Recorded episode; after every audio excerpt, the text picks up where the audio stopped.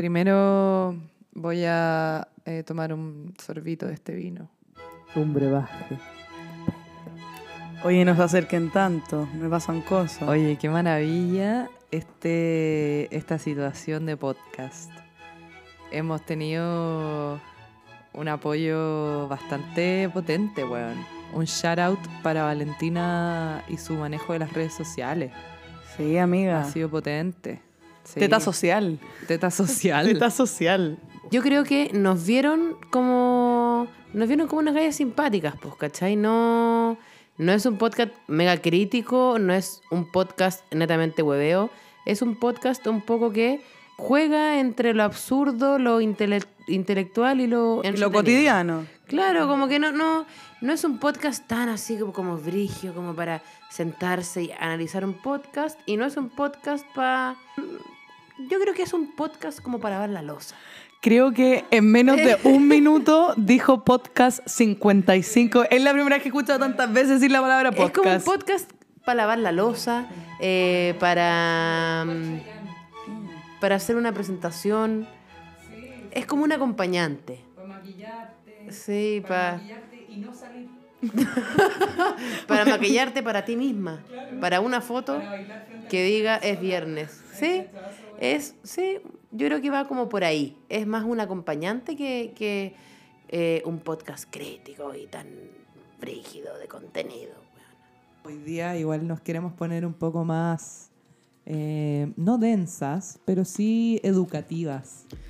En el sentido que queremos aprovechar esta instancia de poder ser un medio de comunicación que informa y al mismo tiempo que entretiene. De ahí que todas las tetas sueltas nos pusimos el sostén muy, muy bien alto para entregarle a ustedes lo que se merecen, en el sentido de un contenido de calidad y al mismo tiempo que sea entretenido. Por eso el capítulo de hoy día en que nos queremos centrar es principalmente del concepto de lo que implica esta frase tan conocida, tan temida por tantos, que es salir del closet. Bueno, eh, un poco hice mis averiguaciones eh, brevemente. Y eh, bueno, como todos sabemos, salir del closet viene de coming out of the closet. ¿Cómo la va? ¿Cómo la La expresión eh, keeping up with the Kardashians. Coming out with Puta, the que- Kardashians. ah, como- Ojalá salir del closet con las Kardashians. Pues bueno, me estáis hueveando. Kendall Jenner, si tú algún día tienes dudas, claro. puedes venir acá. Nosotras te podemos acoger. Te amamos. No, no, no sé de dónde vino esa, esa asociación de parafraseo, pero tampoco estás equivocada, weona. Encuentro que Una tiene mente. una mente, exactamente. Es como keeping up with the Kardashians, coming out of the closet. Una- como Amazing la analogía. una serie nueva. De solo, solo la versión fleta de las como Kardashians. parodia. Claro. Como Scary Movie de las Kardashians. Yo sería Kenny West de todas maneras. ¿Han visto como... han, han visto eso? de- pero espérate, ¿han visto eso de TikTok? Que es como, eh, ¿este filtro hace que veas a qué famoso te pareces? Ya. Yo creo que si yo pongo una foto mía, eh, Kenny West. Bueno, me lleva a él. A mí me gustaría ser Caitlyn Jenner.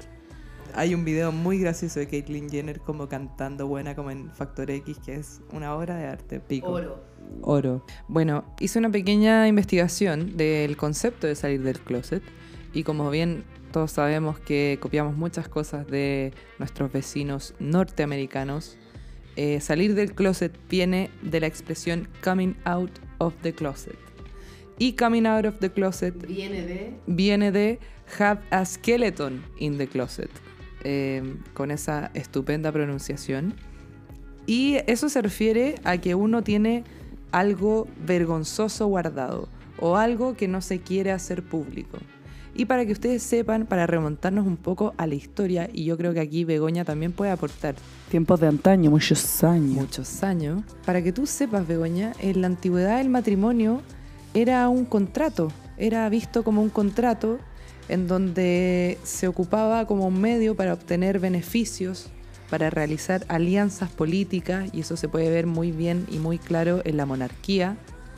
eh, a todo esto que el duque de Edimburgo murió.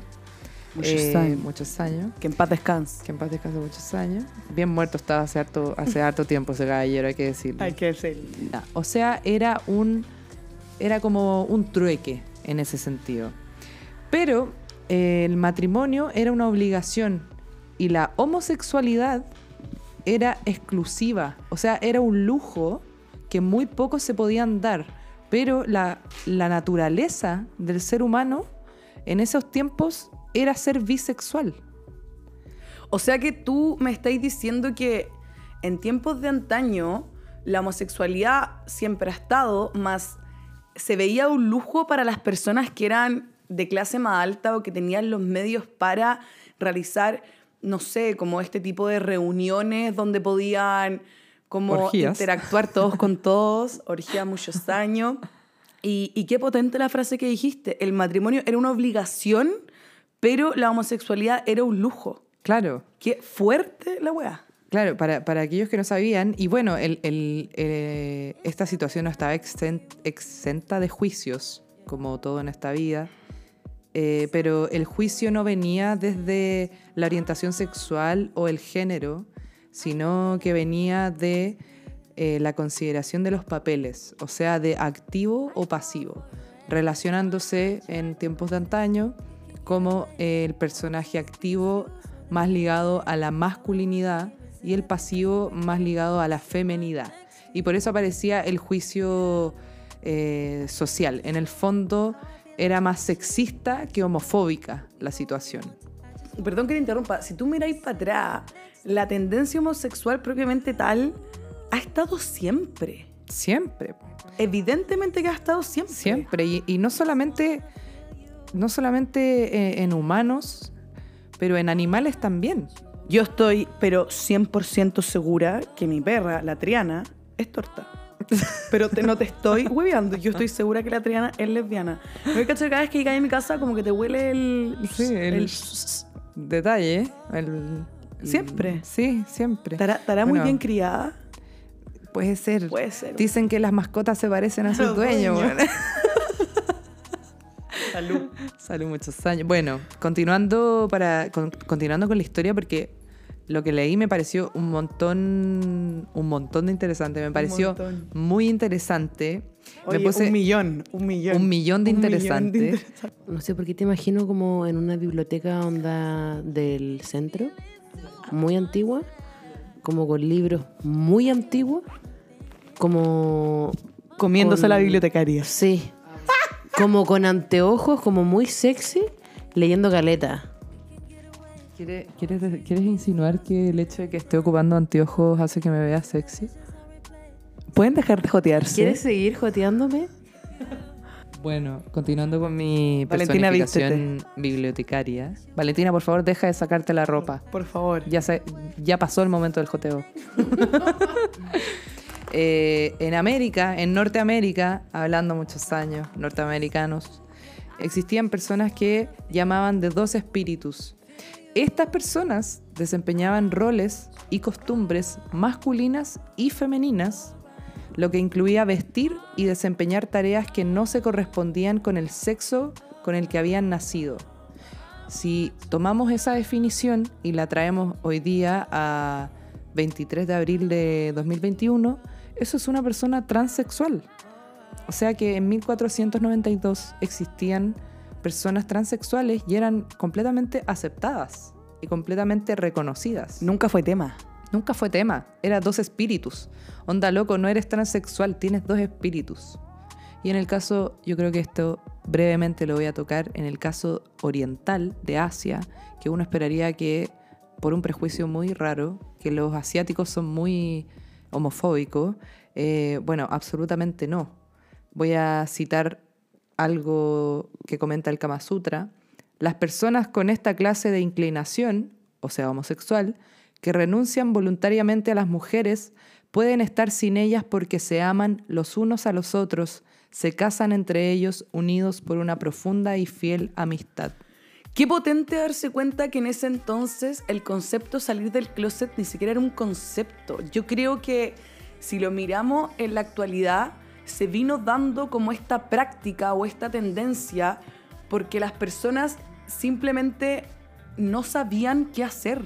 Como se veían, yo creo que tan atrapadas en, en como todo el perjuicio social, en dónde estaban parados, que yo creo que vino como llegando esta como práctica de decir como, ya, yo voy a ser socialmente aceptado si, onda, puedo liberar esta parte mía que, que de repente me avergüenza o le tengo miedo, y como esa también necesidad de pasar por un proceso que la sociedad lo ha hecho tan tormentoso, cuando con todo lo que dijo la Sofía uno se da cuenta que prácticamente en muchas culturas ya estaba más que aceptado, pero en la actualidad hoy en día se ve como un proceso tan tortuoso que genera pero tanto daño y que uno se pregunta, pero ¿por qué está?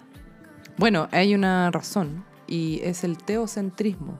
Una vez que llega el teocentrismo, una vez que llega como el tema de la devoción a Dios y yo creo que en ese sentido es una especie de romantización del contrato del matrimonio, que ya vimos lo que para qué servía. eh, aparece este, este como castigo de, de cómo no cómo estás atentando contra el matrimonio. Esta ¿cachai? necesidad de este vínculo entre un hombre y una mujer Para procrear. De hecho, voy a dar un, bonus track muy jurídico, pero el artículo 102 del Código Civil define el matrimonio como un contrato entre un hombre y una mujer y que, tiene tres finalidades, que es vivir juntos, auxiliarse mutuamente y procrear. Pero ahí queremos hacer el link como con el concepto de la salida del closet propiamente tal. Como, ¿qué opinas tú al respecto de, del concepto? ¿Sabes qué me pasa? Que yo siento que salir del closet es súper feo, weón. Es un acto culiado que mucha gente teme hacer. Es que es un concepto que está impuesto, es algo que aspiramos todos que no debería existir.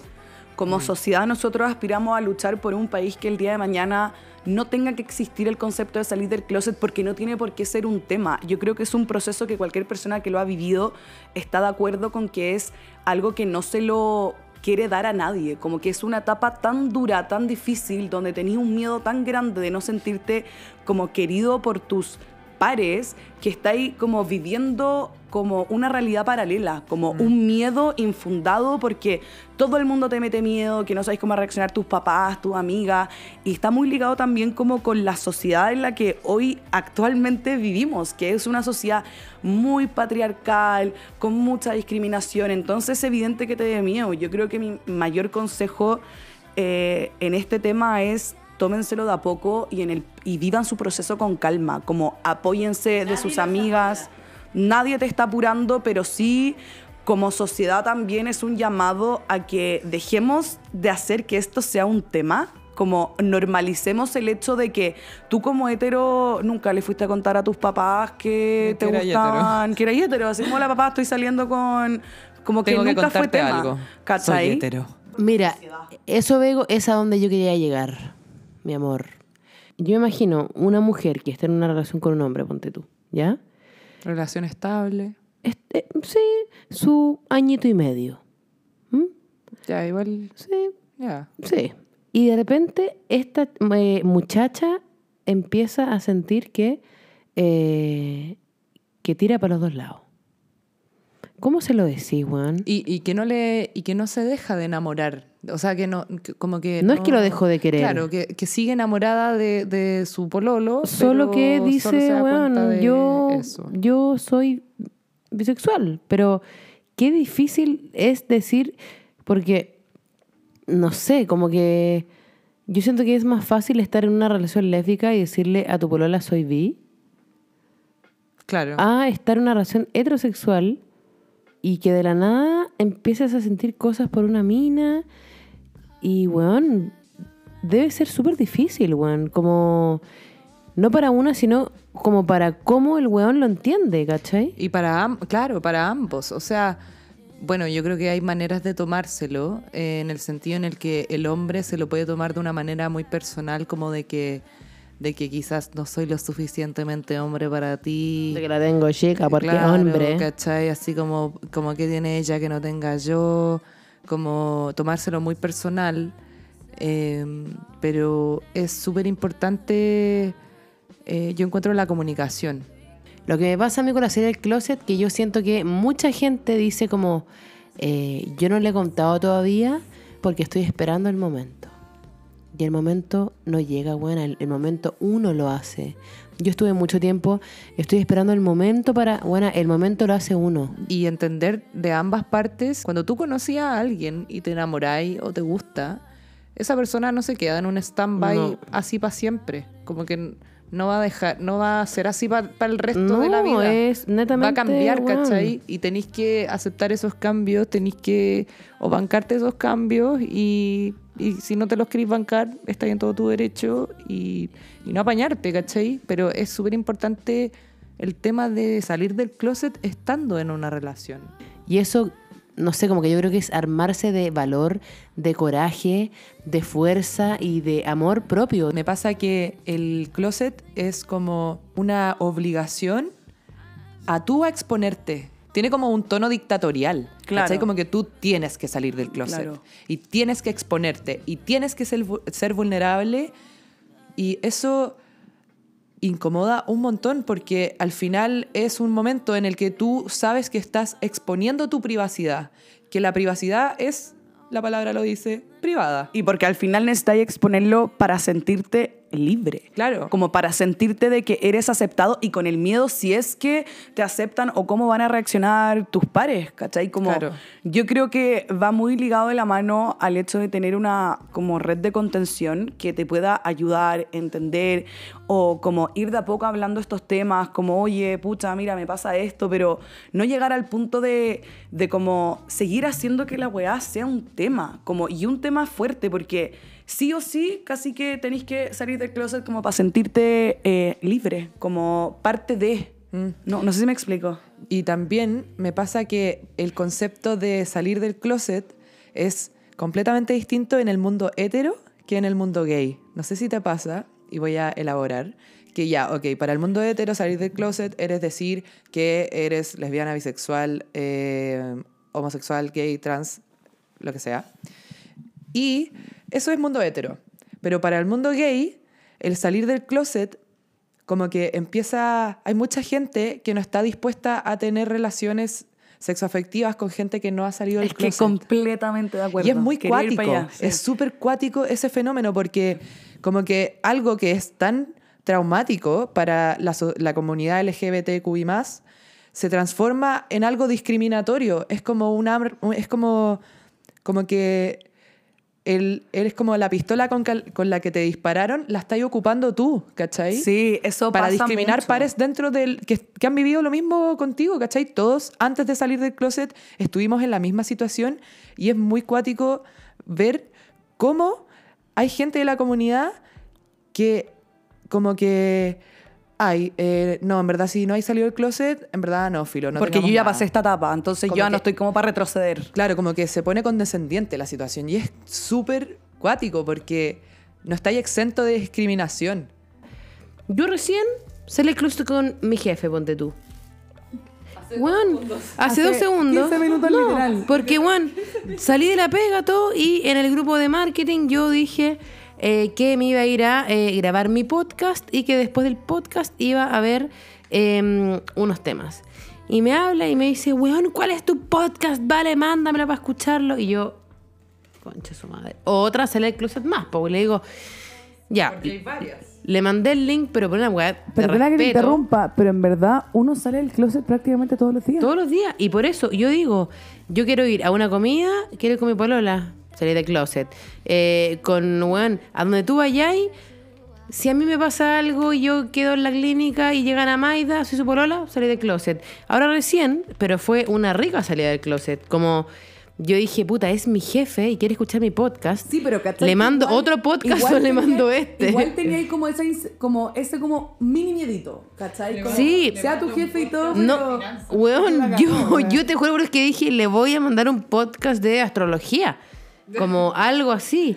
Y entonces yo le mandé un audio y le, le dije, pucha, ¿sabes que antes de que escuches el podcast, me gustaría que lo supieras por mí antes de que te enteres por los capítulos, que puta, yo soy lesbiana. Y, y me dijo, weón, onda, qué wea más la raja. O sea, me voy a cagar de la risa con mi polola con mi señora, escuchando la weá y aguante vale y weón, va con todo. Y, pero esas weas no se ven en todas partes, ¿cachai? Bueno, yo, yo encuentro que hay algo que es muy potente, que es eh, cuando tú has crecido y has sido criado, nacido y criado en una sociedad súper heteronormada y súper como eh, que avala el matrimonio y todo eso, eh, tú creces con una homofobia internalizada. Y al momento en el que tú sales del closet es una lucha interna contra esa homofobia internalizada, ¿cachai? Entonces no solamente te estás enfrentando a una sociedad que está llena de prejuicios, sino que a ti mismo que fuiste criado con esos prejuicios. Y eso causa una confusión y yo creo que en eso también radica un montón de, de pucha, depresiones, de, de, trastornos, de como somatizaciones en ese sentido. Y, y es una es un es súper cuático. Es como pelear contra tu identidad para aceptar quién eres en realidad, ¿cachai? Bueno, yo quiero ahora eh, hablar un poco de nuestras experiencias de eh, salir de, de el closet. Como que encuentro... Hay muchas experiencias. Hay- ya, pero a lo que voy es que Infinitas. hay infinitas, buenas, y somos... Son experiencias distintas, ¿cachai? Muy distintas. Somos amigas, lesbianas, bisexuales y todo lo que pasó, pero siento que eh, las experiencias son súper distintas. Así que me gustaría un poco que habláramos brevemente sobre nuestras experiencias. Mira, yo creo que es eh, después de ya haber hablado todo, de, bueno, una ex- explicación es Einstein, que claramente yo no la hubiese sacado jamás, pero encuentro que después de eso es súper importante que hablemos un poco eh, del proceso de nuestra salida del closet, weón. Yo... Sí. Tú como lesbiana, yo como bisexual. Sí, Son salidas del closet distintas, ¿cachai? A pesar de, a pesar de la situación. Pero es distinto porque la bisexualidad lo toman como una confusión Claro. y el lesbianismo es como una etapa. Es, claro. Entonces, weón, es como, ¿qué wea querés que te diga, concha su madre? es como, que, es como que el lesbianismo es una- confusión blanca y la bisexualidad es una confusión gris. Black and white. Claro. Como que no supiste decidirte, así que eres bi. Claro. Porque estás confundida.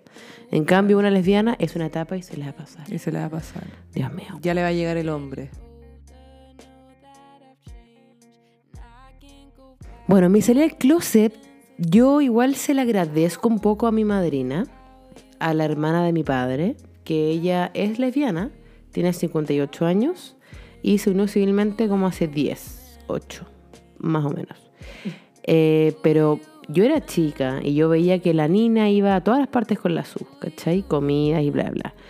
Y mi familia paisana, toda la weá, y como que no les gustó tanto y de repente yo nunca me voy a olvidar, weá, de un llamado que mi papá le hice. Los papás están de aniversario. Ven con un hombre o no vengas. Así.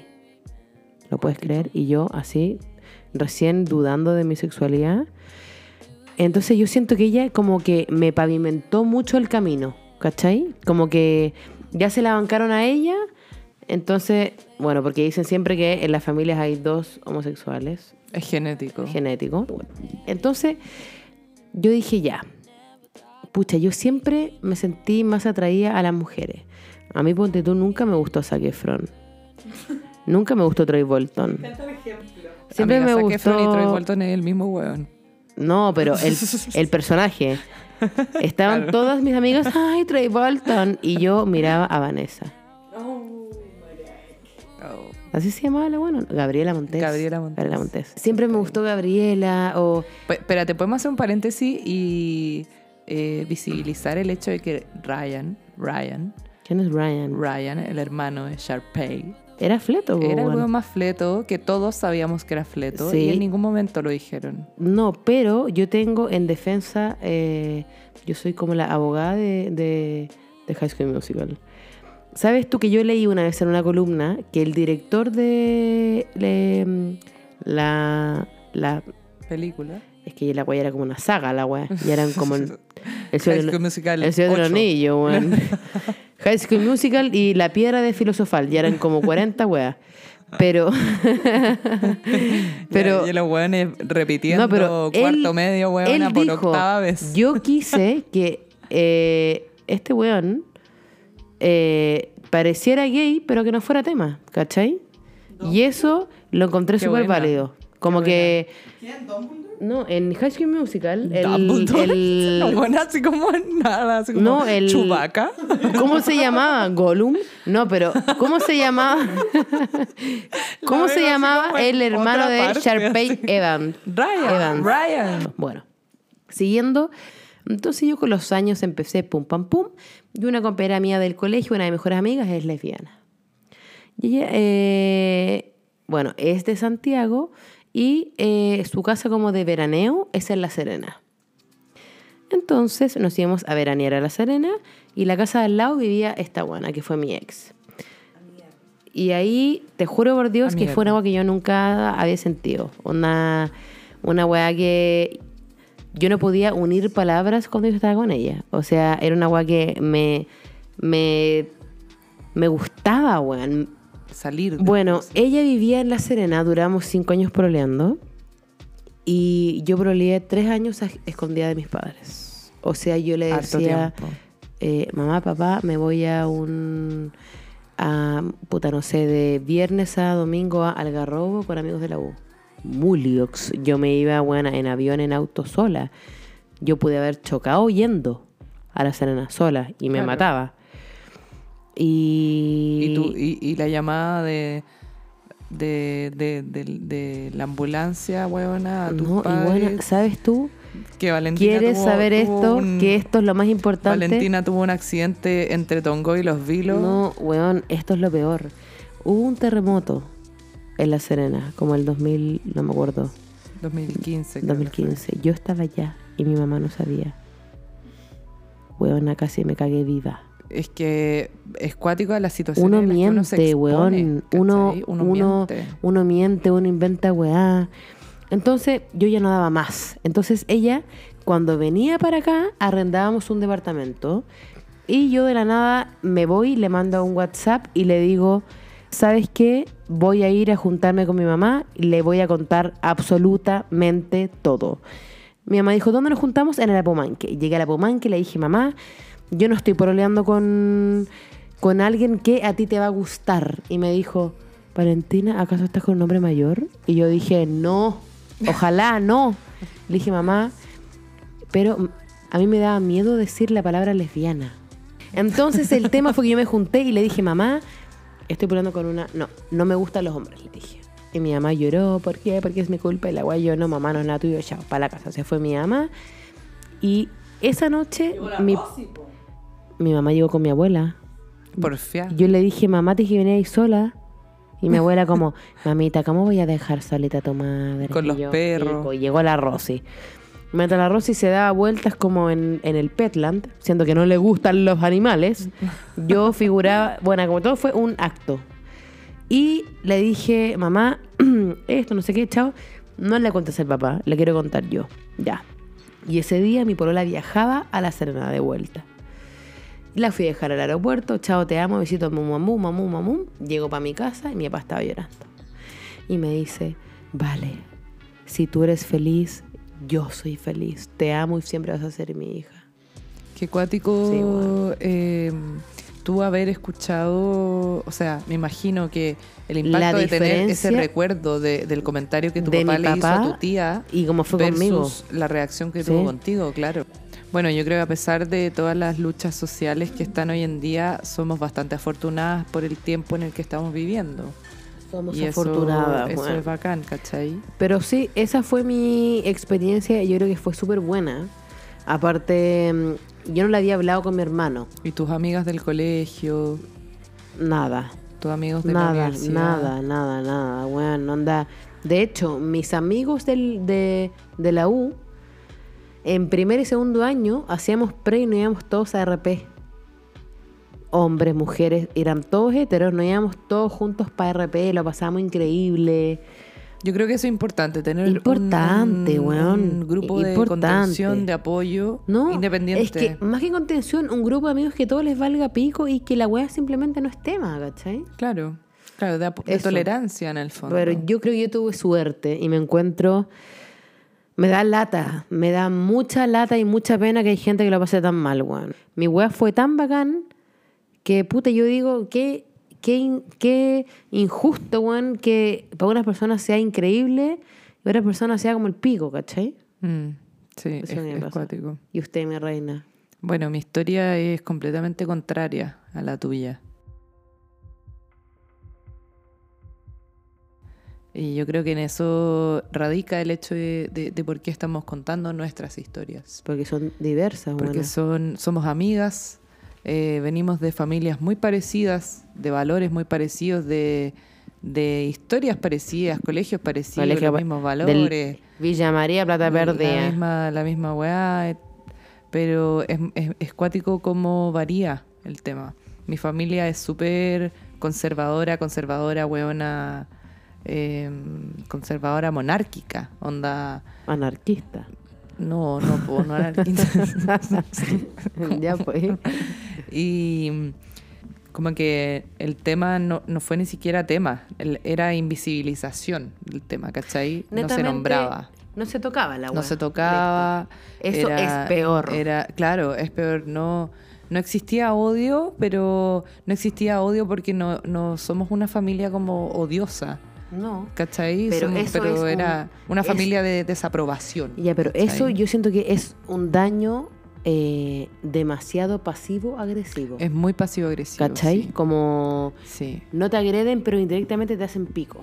Sí, o sea, tú sabes que, que aunque haya Porque te silencio... invalidan. Es que aunque haya silencio en la habitación, tú sabes que estás mal, ¿cachai? Sí, es esa sensación. Y bueno, eh, yo llevaba un tiempo eh, eh, como saliendo, pololeando con mi ex y ella se había quedado unos días en la casa hasta que un día mi mamá me agarró en el pasillo, era como un domingo a las a la, no sé, a las 11 de la noche y me dijo, Sofía, ven, eh, quiero hablar con los papás de, de Susodicha. Susodicha, porque quiero saber por qué se ha quedado aquí, eh, si es que tiene casa, onda, ¿dónde están sus papás? Como si no fuera como un albergue la wea, como Eh, weón. y yo la entendí porque dije, ya, mamá, onda tu casa, ya, ok, la entendí, tu, tu casa, tu regla, etcétera. Pero, em, por otro lado, estaba el tema de como mi ex, cinco años mayor que yo, su vida, onda, no tenía, no tenía que darle explicaciones a nadie. No tenía preocupaciones. Era una buena realizada, ¿cachai? No tenía. en cambio, tú weón, seguías con tu mamá y. Claro, yo vivía bajo el techo, vivo bajo el techo de mi De- madre. claro. Entonces tenía que eh, acotarme a ciertas reglas, ¿cachai? El tema es que mm, me agarró en esa situación y, y mi ex escuchó. ¿Y qué sentiste ahí, Juana? Como. Yo, buena, Mi polola está en la pieza, mi mamá me está puteando claramente, esta buena está escuchando todo lo que está pasando. Sí, porque oreja satélite tenía la 8. Pero- Pero. Ya, pero. pero No, y aparte, obviamente, una zapea, pues sí, bueno. Porque una es zapa. Las mujeres una somos bien zapa, zapas. sí, una pues, zapa. Bueno, y eh, mi mamá me habló, eh, me, me dijo esta situación. Y aparte, mi madre es una persona bien histriónica, bien protagonista de, de su vida. Entonces, como que le, le hace todo con, con el show necesario. Quizás, Pero quizás más necesario show- de lo que, un de lo show que ba- es. Un show barato. Claro, o sea, es que, es que era un show pasivo-agresivo. Y pasó toda esta situación de dónde están los papás de esta niñita, los quiero llamar, quiero saber dónde están, qué sé yo. Yo como, mamá, onda, tranquila, espérame un rato, un segundo, no sé qué, onda, por favor, no me hables, de ta, ta, ta, como tratando de, atenuar la situación. Y mm, mi ex escuchó y salió. Salió de la casa, 11 de la noche, domingo, se fue.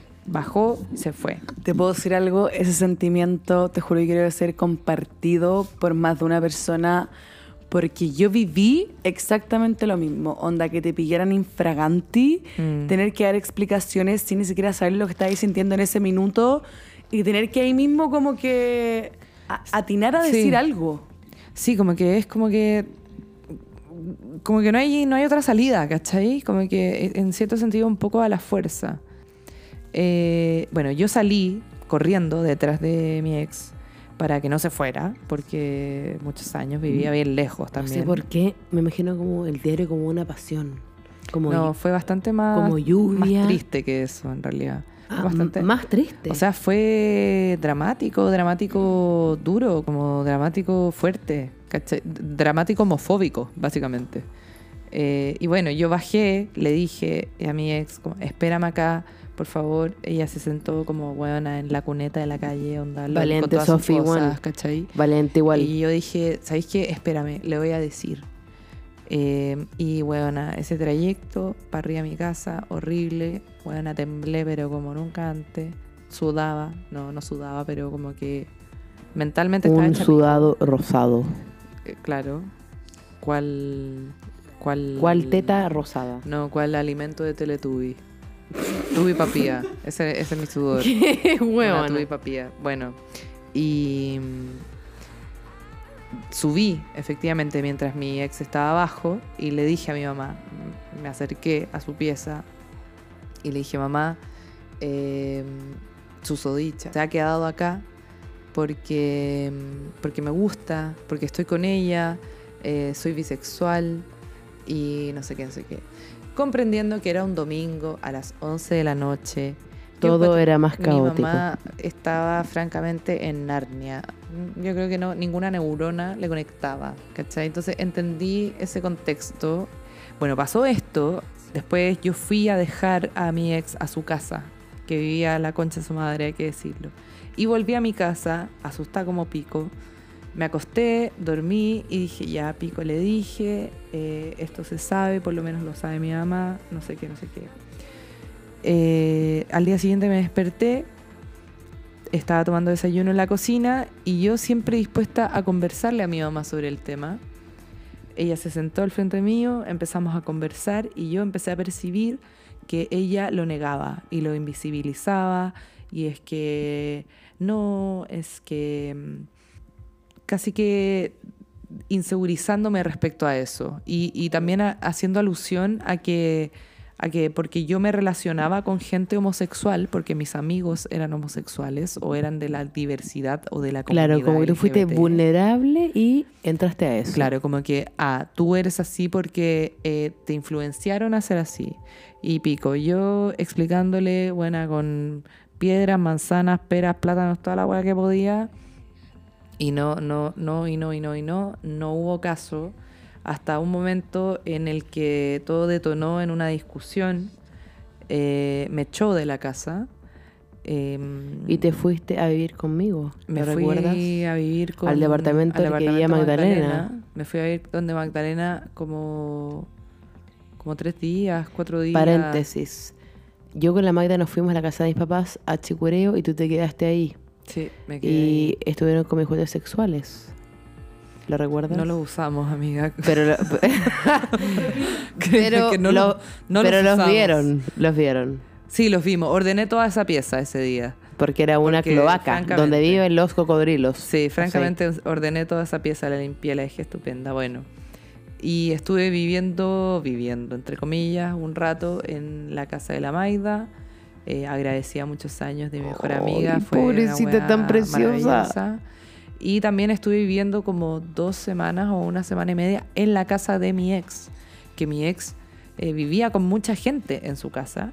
Y también para mí era súper incómodo estar pegándole en la pera a la mamá, a mi suegra, ¿cachai? Como, como buena, sorry, ¿cachai? Como, sorry, me echaron de la casa, sorry, onda, te compro pan, loco, como que no sé qué ofrecerte. Eh, obviamente abortando, lavando la losa, bueno, haciendo la weá que sea. Pero igual es una situación incómoda, aparte con todo el tema emocional y todo el hueveo. También pimponeé entre la casa de mi abuela, le metí una chiva, le dije alguna weá y me quedé en la casa de mi abuela. Estuve como tres semanas, un mes pimponeando casas y piezas y situaciones para quedarme a dormir. Después eh, volví a mi casa y le conté a mi hermano. Y contarle a mi hermano fue eh, mejor porque me apoyó, porque en verdad yo nunca dudé que mi hermano me iba a apañar. Quiero hacer una utilidad pública que el hermano de la Sofía es francamente extraordinario. Como, no, onda, realmente es que se han volado. Si yo fuera hetero, yo me prolería a ese weón. Vicentito, tente. Vicente no es presidente porque simplemente no le interesa. No, no está ni ahí. Pero el weón es un weón demasiado capo. Es muy seco. Bueno, eh, bueno, Vicente francamente me dijo como, bueno, me importa un hoyo, a la weá que queráis, pico. Y, pero él con mi mamá fue un team, ¿cachai? Fue como un team de apoyo. Y mm, después eh, vino el tema del psiquiatra. Que ese tema yo lo encontré potente. Yo creo que eso me afectó más que me hayan echado de la casa, weona.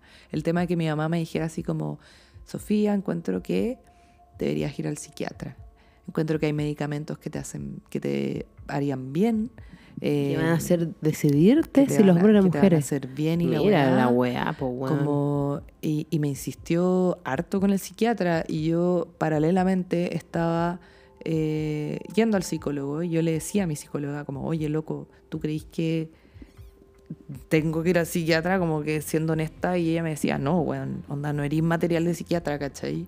Como, y, y tener a mi mamá haciendo eso fue súper fuerte y fue un- una salida del closet a la fuerza, completamente a la fuerza. Sí, Yo me weón. impuse contra mi madre y lo dije y lo hablé y lo hablé y lo hablé, lo hablé, lo hablé, lo hablé, hasta que la weá ya ahora no es tema, ¿cachai? Como que, como que le hueve a este tema que sí Pero- yo, pero ya no me hago cargo de la weá. ¿Sabes tú, Sofía, que cuando le conté a mi mamá, me dijo, creo que te haría bien ir al psicólogo? Y le dije, ándate a la mierda. Y después mi mamá me dijo, "Va- vale, no quiero que un psicólogo, weón, como que te arregle, porque no.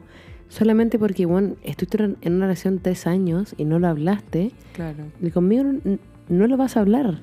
Entonces Claro. anda a un psicólogo como para hablar bien em, lo que tú sentiste, lo que tú sientes, ábrete con el psicólogo. Pero puta, yo en ese momento lo vi como esta vieja culé me está mandando a un psicólogo.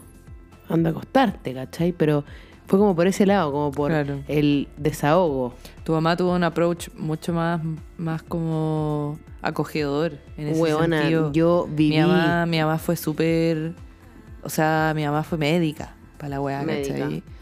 Que el psiquiatra. la Maida... sí, La Maida, vi- la Maida vivió en mi casa.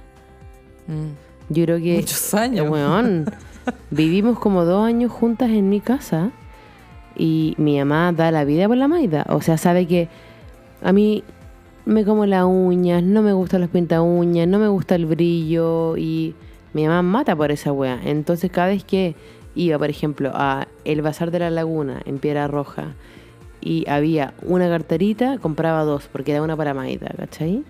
Claro, Como que son, son pequeños detalles. Bueno, son pequeños detalles, weón. ahora mi mamá, bueno, afortunadamente, o sea, no afortunadamente, no le he vuelto a presentar, como no he pololeado, de nuevo ya terminé, no he pololeado con otra persona. eh, no, no me he enfrentado a esa situación de nuevo. No sé cómo sab- no sé cómo sería Pero- si es que vuelvo a presentarle a una mujer a mi mamá, ¿cachai? Pero yo, mi duda es, eh, yo encuentro que tu mamá a mí y a la Maida igual como que nos quiere. sí, las ama. Es algo netamente como contigo y con tu bisexualidad. Pero ponte tú, Sí. tu mamá sabe que la Vale es lesbiana, yo soy lesbiana, la Maita es lesbiana, y como sí. que nunca nos ha puesto ninguna cara, nada.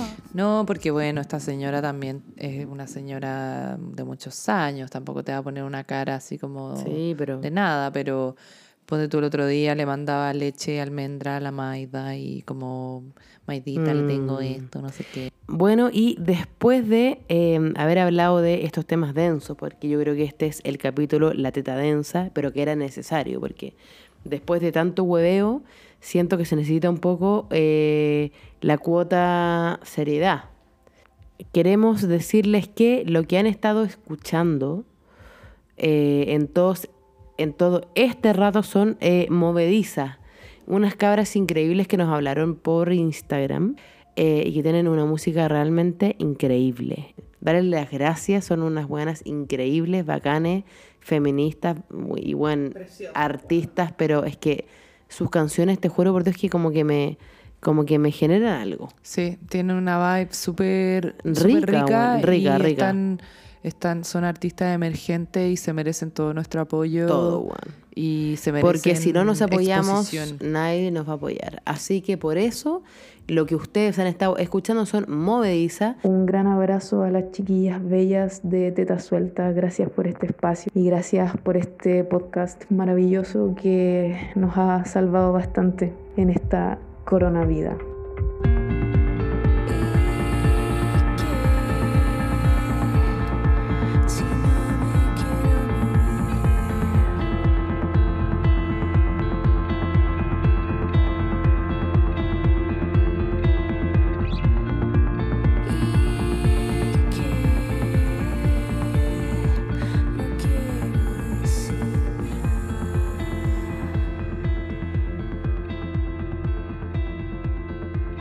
Gracias a ti, Jai, también por confiar en nosotras, porque hay que apoyar a los artistas emergentes chilenos y sororidad ante todo. Muy bien, y finalizado este tema bien eh, interesante, fuerte, denso, pero necesario, vamos a finalizar con Lelandstein. que muchos de, de ustedes ya saben lo que es, mucha gente. Creo que Lelandstein es el fuerte de nuestro podcast. ¿ah? Es el El sello. sello. Es el sello que no los robarán nunca. Y con derechos de autor, weón.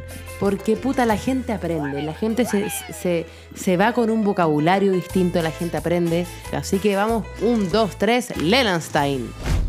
La palabra que ha salido escogida por el dedo índice, muy bien utilizado muchos años, es la siguiente. Ojo, les aviso, no se confundan.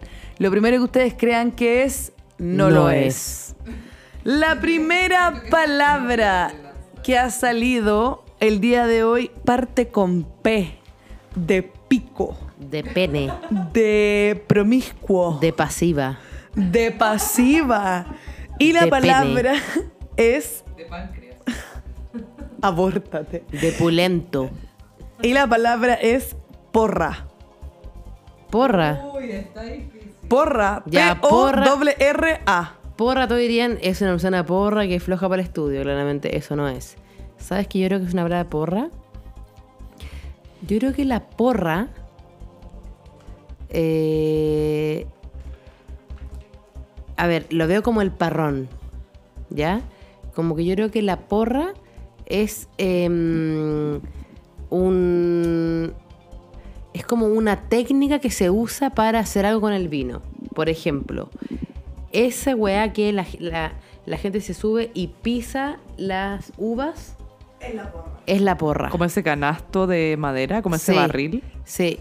No sé si es eso o el acto de aplastar las uvas, pero la porra es eso. Como es el acto de algo con los parrones o de, de las parras. Yo creo que va por ahí.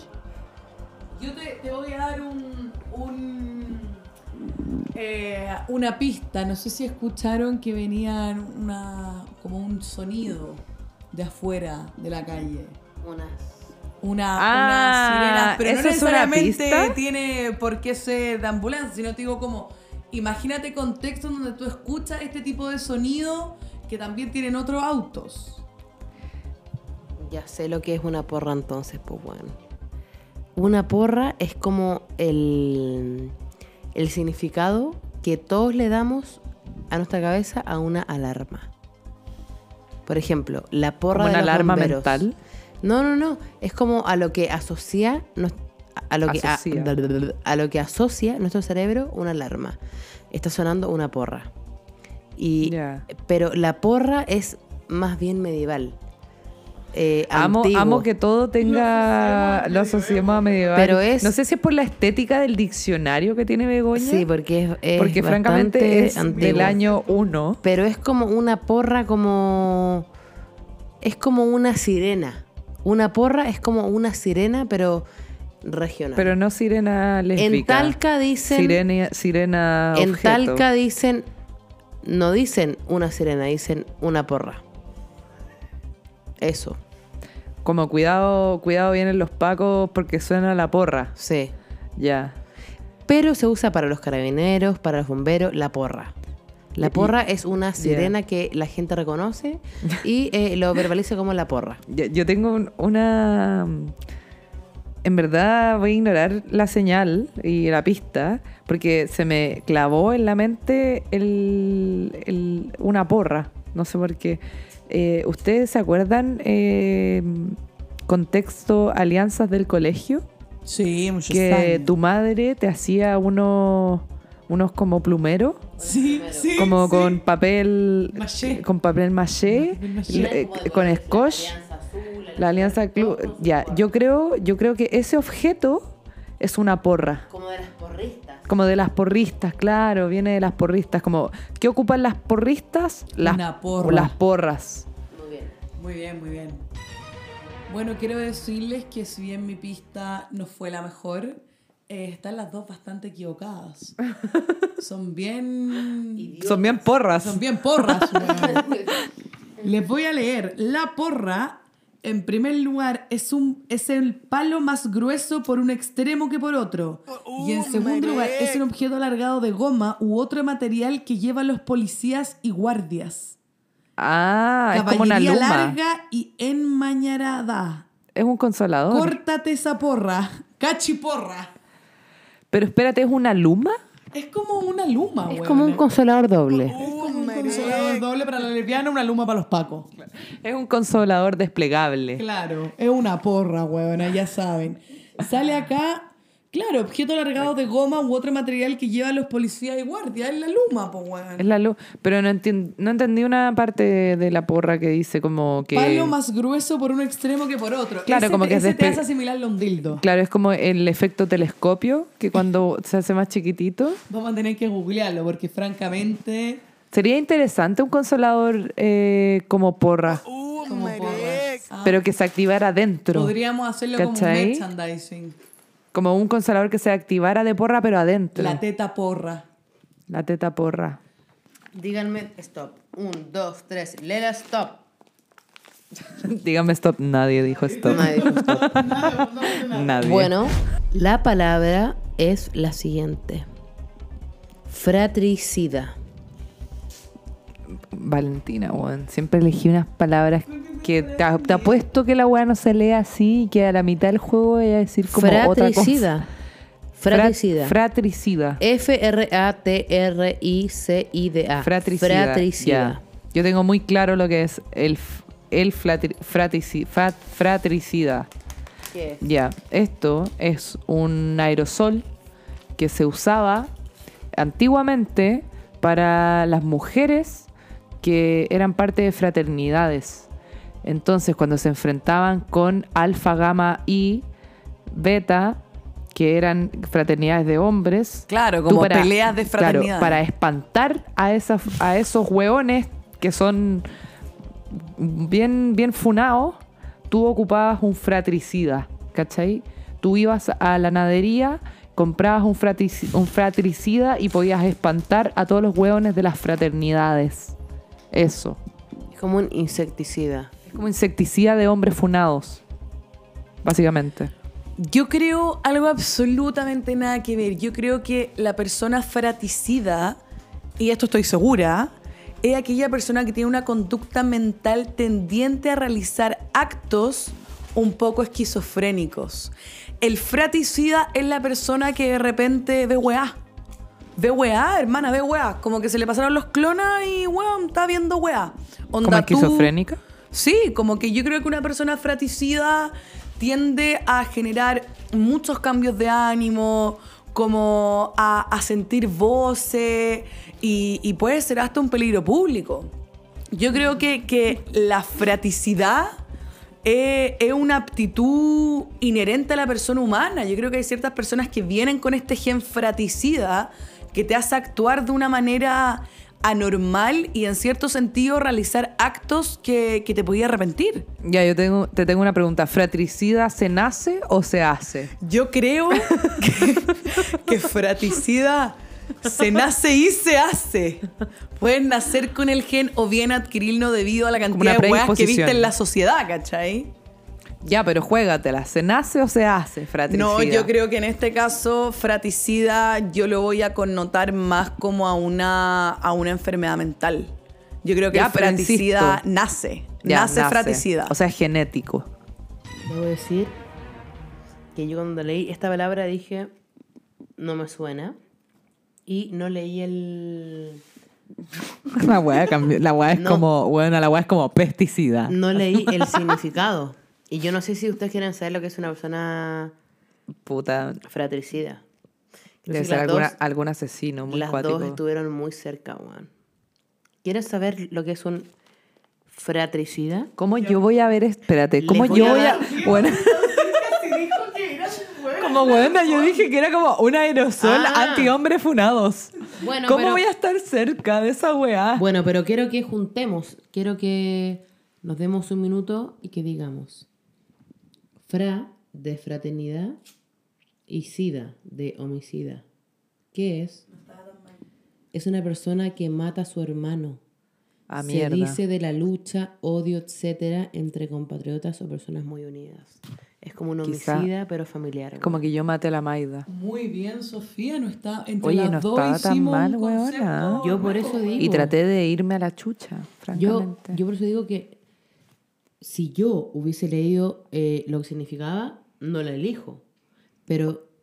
Oye, el lenguaje español, francamente, Oye, te sorprende. igual es importante que la gente sepa que existen los homicidas, los femicidas y los fratricidas, que son Claro. que es un weón que O mata sea- a su hermano o a alguien de sus de sus pares. O sea, una, un, por ejemplo, si tú estás en un carrete y tu mejor amigo se va con su pelatres y te deja solo, te abandona, podría ser una especie de fratricidio.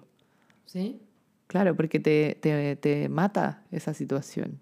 Sí, pero esto es el acto de matar, de Claro, matar, que alguien está matar. fallecido. Interesante el que nos vayamos con el homicida, eh, femicida y el fratricida que es con los hermanos. Increíble, que viene de Claro. fraterno, fraternidad. Si tú mataras al Seba, sería fratricida. Sí, Exactamente. interesante. Quiero que me digan qué es la palabra refusilo. Oh, que es demasiado fácil. Onda, po- ¿podí intentar que en verdad sea al azar y que sean weas más complejas? ¿Tú sabes lo que es un refusilo? Yo sé lo que es un refusilo. ¿Qué es un refusilo? El refusilo es lo que antiguamente se conocía como un asilo de ancianos. El refusilo antiguamente, en la época del medioevo, eran las casas que se hacían para las personas de tercera edad que ya habían quedado eh, los esclavos viejos o las personas que simplemente no tenían trabajo y los desechaban de la sociedad. Esos eran los refusilos y eran muy conocidos. Claro, como De ahí- refusilados. eran los refusilados y de ahí parten como me encanta que se la compartan. Los refusilos antiguamente de ahí nace como ¿de dónde, de dónde que nace ojalá Santa este Teresa podcast- Calcuta? Ojalá este podcast pudiera como tener imágenes visuales de la Vale comiendo doritos y diciendo así como, es verdad.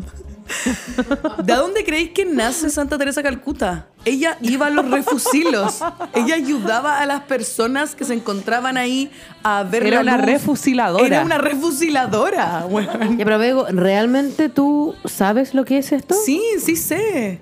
Es eso. Es eso. ¿Realmente es? Realmente es eso. Ya, pero puta, entonces hay que coger otra palabra, weón.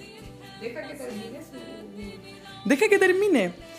Viene todo este concepto de refusilo desde la edad antigua y después evidentemente que los conventos, las congregaciones empiezan como a adquirir este concepto de refusilo como esta casa de asilo para las personas que no tenían a dónde ir, generalmente que eran los de mayor edad porque efectivamente como que el mundo los rechazaba. Hasta que en la actualidad, hoy en día los refusilos, solo hoy en día ya pasan a ser fundaciones de derecho público. Fundación La Rosa muchos años, Santa Teresa de Calcuta para Alberto Hurtado. Eran personas refusiliadoras, personas que iban a estos lugares a ayudar a esas personas. Pero ¿cuál es la diferencia entre asilo y refusilo? Lo que pasa es que el asilo viene del refusilo. El refusilo es la palabra de antaño, de ahí nacen los asilos.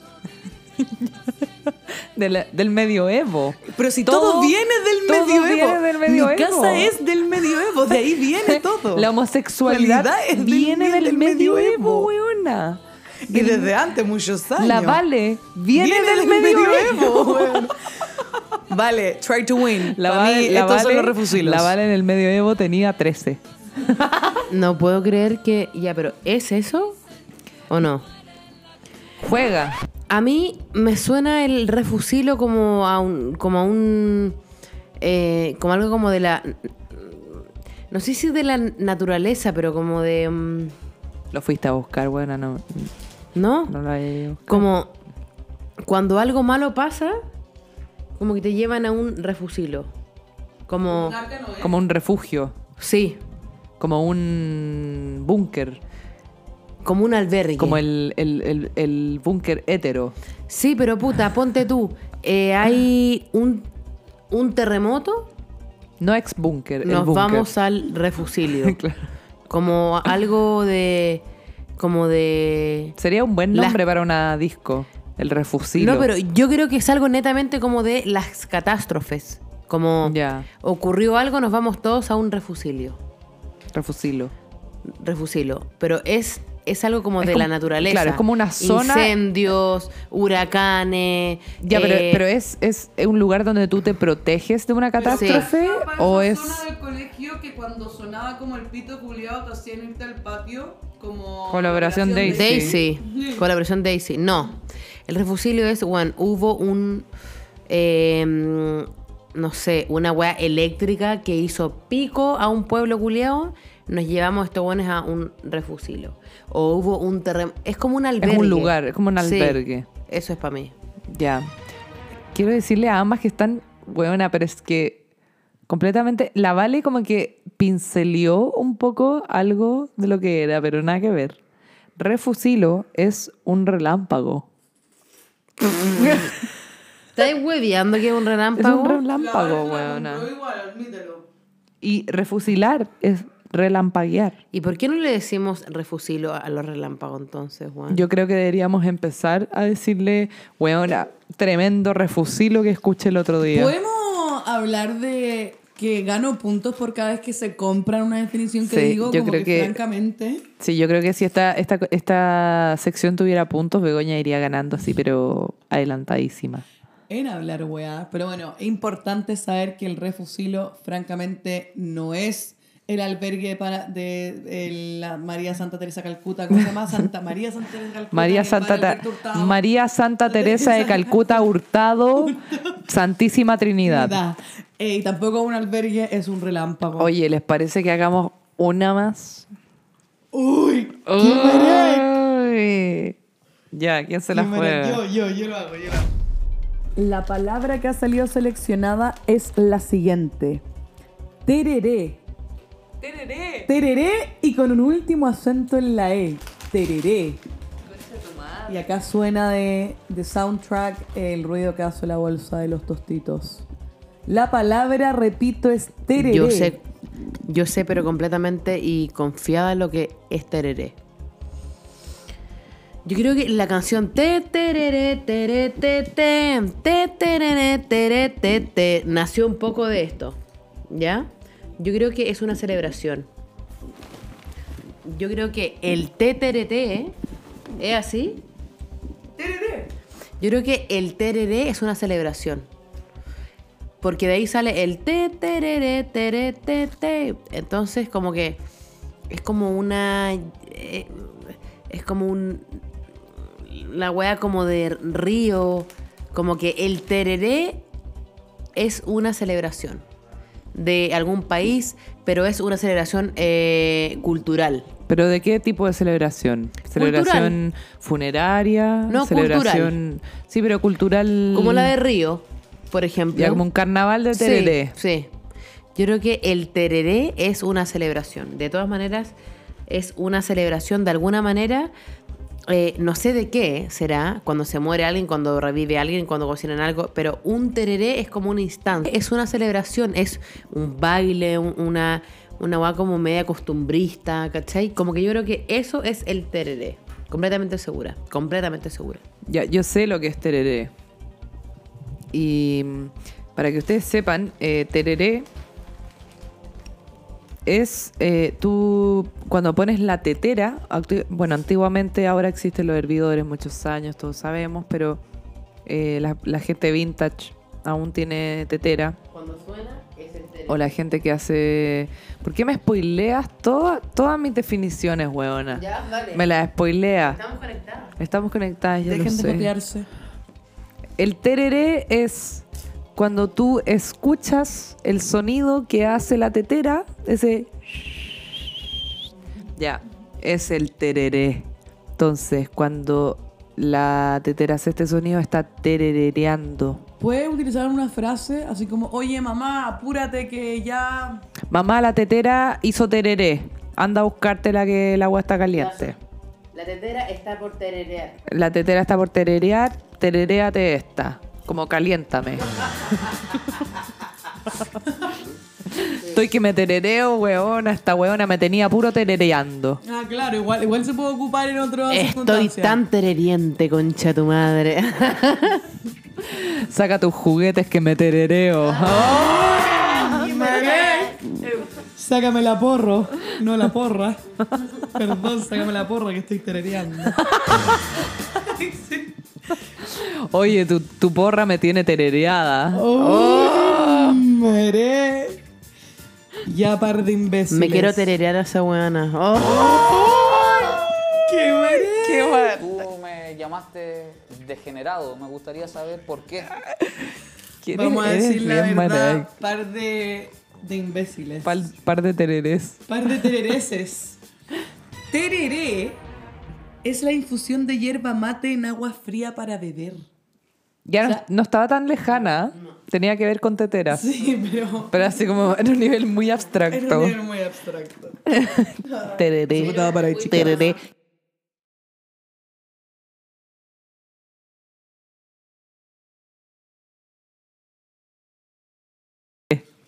Bueno, em, Estuvo terereado este capítulo. Yo creo que este capítulo fue la teta densa, pero creo que nos hacía falta un poco. Después de tanto hueveo, creo que hace bien un, eh, un poco la instancia como para... mm, De apoyo, weona, de apoyo. De apoyo, weón. De apoyo y de saber. La vida po, no es weón. puro hueveo, Sí, ¿cachai? eh, yo creo que vale la pena darse cuenta de que podemos, de que tú siendo una persona, por ejemplo, tratando de erradicar el concepto del closet, pero si tú eres una persona closeteada, si eres una persona que estás teniendo dudas sobre tu sexualidad, que quieres experimentar, te consideras heterocuriosa, te consideras bisexual, la weá Si que eres sea. una persona que está terereando Si eres por una persona que estás terereando por la vida, nosotras hemos terereado bastante, Bastante. para llegar a este nivel de terereo. Sí. Entonces encuentro muy nutritivo que compartamos cómo hemos llegado a este nivel de, te- Sí. de terereo. ¿Cuáles han sido nuestras, Y que nuestras nuestras terereadas? closet vienen de un origen legendario. Sí. Eso importante. Y aparte es muy bacán cuando te das cuenta que a través del terereo te sentís más cómoda, weona. Porque yo creo que... yo creo que hace cinco años, weona, no podría haber terereado de esta manera ni cagando. Me gustó la palabra tererear, pero a la que leíste tú, weón. Como Cuando que la- yo la lo te- utilizaría la como tetera. en vez de decir, weón, e- estoy demasiado caliente, como weón, Me estoy terereando por el pico. Weón. Ay, qué mareo. Vale. Ya, Sofía, estamos solas para la vez a la vez, se fue. Es nuestra oportunidad. ¿Por qué no me tereré ahí? Bueno, ahí bueno, va, fin del capítulo. No te perdiste de nada, Begoña, de nada. Oye, Ah, eso. Muchos años. Guarda la porra que estábamos terereando. Son bien ordinarios, Oye, huevona. Bueno, nos despedimos de este teta densa. Eh, De esta teta en cuarentenada. En- eh, En cuarentena. que- Queremos que sepan que hemos hecho esfuerzos inimaginables para, Ustedes no para entregarles contenido. Salvos conductos falsos. eh, weón. Excusas en la pega. No, unas No, weas. sí, muchos años. No. Pero aquí No, estamos, aquí listas estamos. para tererear con Dando cara. Puta, weón, como que me terería un poco, weón. Se- Me gustaría tererear más, Queremos sentir que weona. Valentina Bucarelli, llévame a casa de mis hijos y nos pedimos algo para tomar. Uy. Oye, si, si nos quedamos a dormir. Oh. Bueno, eh, intentamos seguir terereando las tres, pero la Bego quiere tererear sola. Eh, hay, que, hay que aceptar eso, la autoteteración. Weón, Tereración. Cuando tú estés caliente y estés solas, autotetereate. Tere- Y, y tócate. Te- da te- lo mismo. Terereate, tranquila. Terereate tranquila, po, bueno. Terereate Oye, tranquila con una porra. Queremos darle lo mejor de nosotras, queremos tererearles, pero como nunca. Eh, Y todas las solteras, por favor, há- háblenos que nos podemos teterear como todas por solteras, Zen son bien cara de raja, soy la única soltera, Ah, huevona. bueno, y, y yo dije soy soltera. Sí, Tú como todas solteras y la Maida ahí te terereando bueno, viva. pero Huevona, Rosarita te terereando ahí, pero viva. ya, pero pero bueno. Si no te van a meter la porra, buena, en donde... por menos, weón. Bueno, nos despedimos aquí. La teta libre, la teta rosada y la teta perforada. Y nos vemos en el sexto capítulo. Los amamos a todos. Y muchas gracias por todo lo que nos brindan, los mensajitos eh, y todas las cositas de amor. Y un besito. Un besito, vale. Y un besito. ¡Es broma! Un besito en el tereré. Ay. Goodbye. Auf Wiedersehen. Auf Wiedersehen, Marek. Los amamos. Los amamos. Adiós. Adiosito. Besos en donde ustedes quieran.